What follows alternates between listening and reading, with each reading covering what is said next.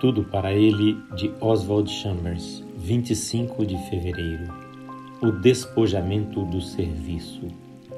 Se mais vos amo, serei menos amado? Segundo aos Coríntios 12, 15.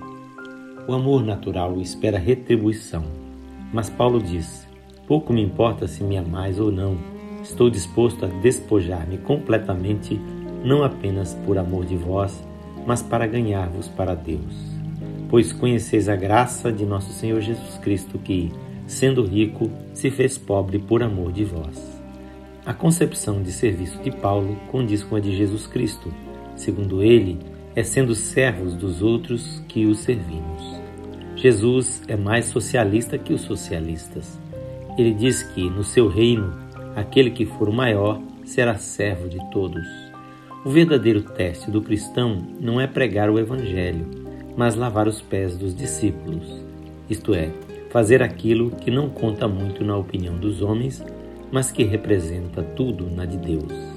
Paulo se deleitava em gastar-se pelo interesse de Deus nas outras pessoas e não se importava com o preço que pagava por isso. Nós não. Estamos sempre levando em conta a questão financeira.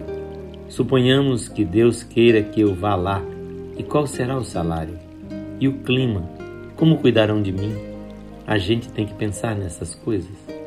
Tudo isso é prova de que estamos servindo a Deus com reservas. O apóstolo Paulo não tinha nenhuma reserva. A vida de Paulo era uma amostra do conceito que Jesus Cristo tinha de um cristão do Novo Testamento.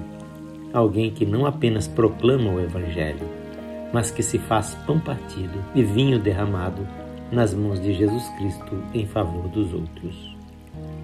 Esta leitura é feita por seu amigo, Pastor Edson Grando.